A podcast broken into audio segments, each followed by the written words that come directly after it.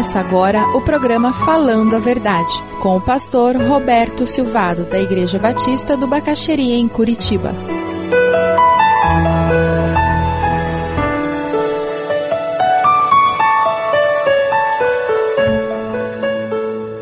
Quando nós lemos o Sermão do Monte, que é o único sermão de Jesus registrado nas Escrituras, e é o Sermão do Monte é onde Jesus nos mostra de uma forma muito clara, abreviada, simples, qual é a ética daquele que serve a Deus.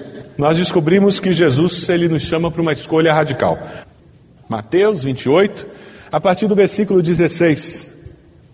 Os onze discípulos foram para Galiléia, para o monte que Jesus lhes indicara. Quando viram, o adoraram, mas alguns duvidaram. Então Jesus aproximou-se deles e disse: Foi-me dada toda a autoridade nos céus e na terra, portanto, vão e façam discípulos de todas as nações e entra na grande comissão. Quem foi que deu para Jesus a autoridade?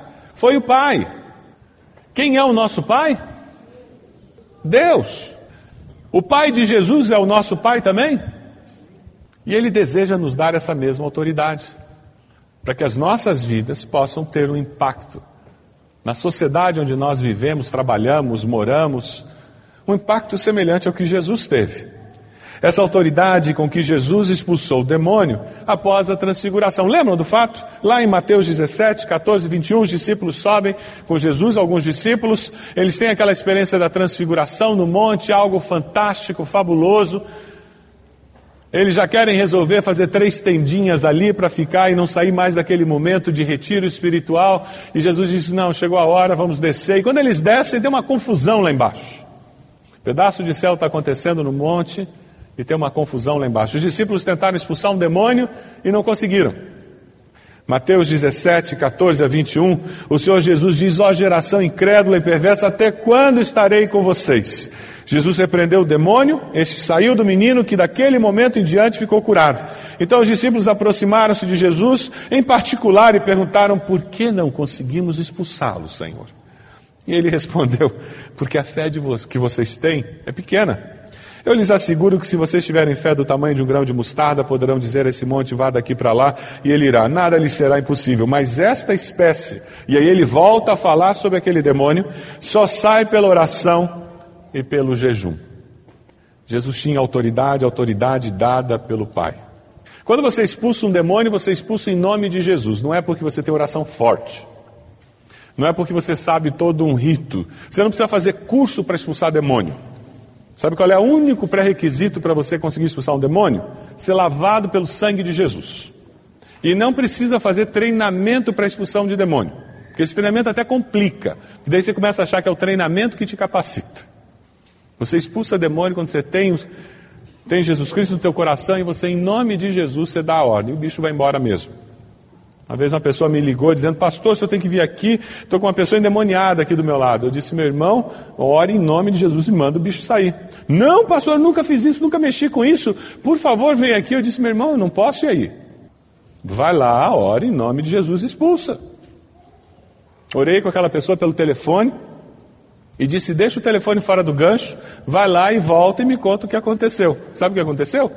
O demônio foi embora. A autoridade é em nome de Jesus, não é minha, não é porque eu sou ordenado, porque eu sou batista, sou presbiteriano, pentecostal, seja lá o quê. A autoridade é do Senhor Jesus. E quando essa autoridade se manifesta, o inimigo que sabe vai embora.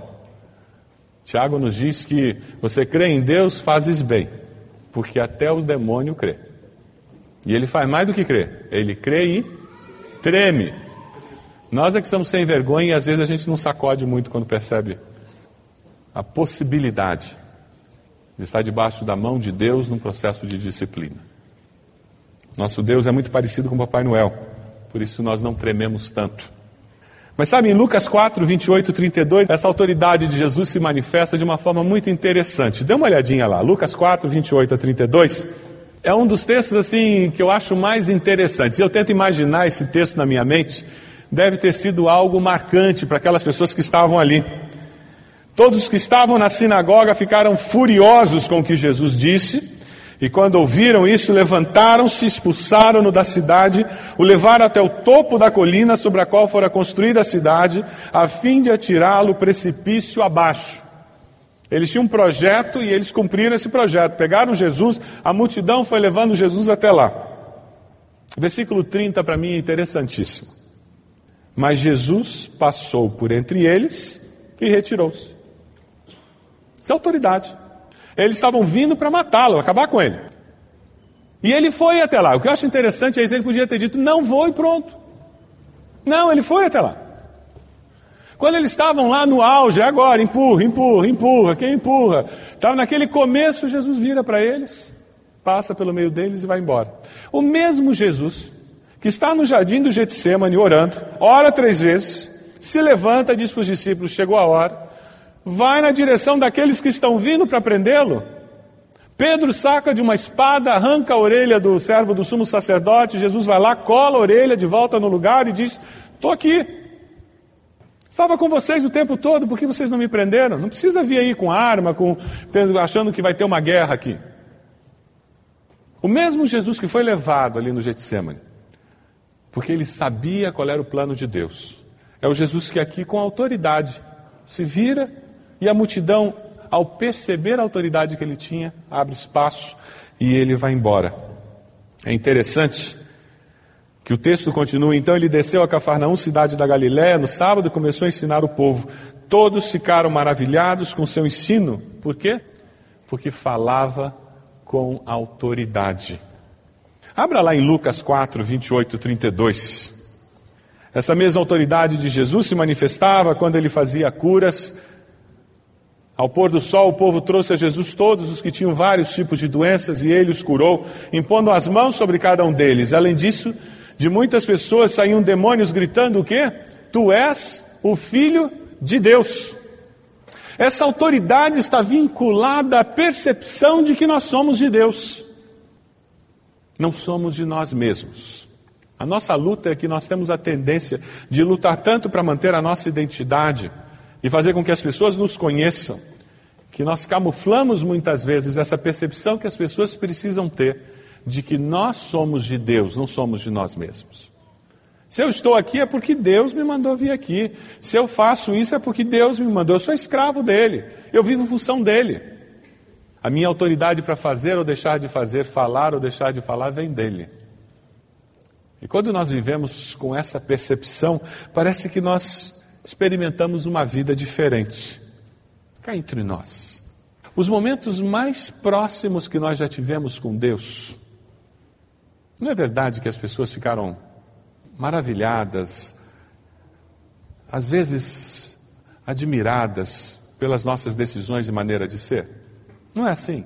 Aqueles momentos em que você está mais perto de Deus, não é verdade que, que você tem uma autoridade que vai além da sua própria autoridade? O grande desafio do Sermão do Monte é nós vivermos isso como rotina de vida e não como situações pontuais na história de vida que estamos escrevendo. E sabe, essa autoridade, ela é demonstrada de uma forma muito simples.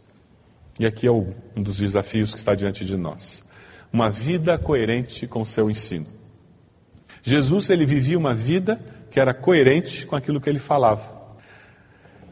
O John Stott faz uma afirmação dizendo que nenhum comentário poderia ser mais prejudicial ao cristão do que as palavras, mas você não é diferente das outras pessoas.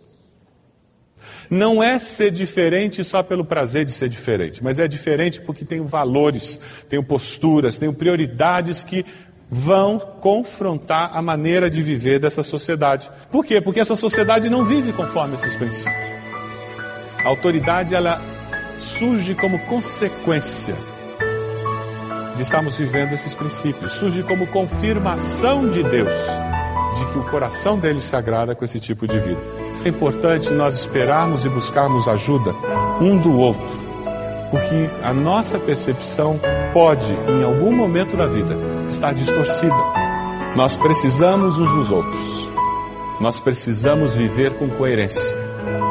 A escolha tem que ser radical.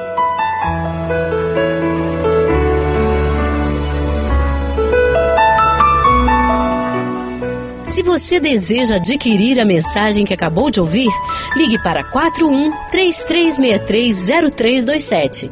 Mencione o título ou o dia da mensagem e envie um e-mail para vida@ibb.org.br.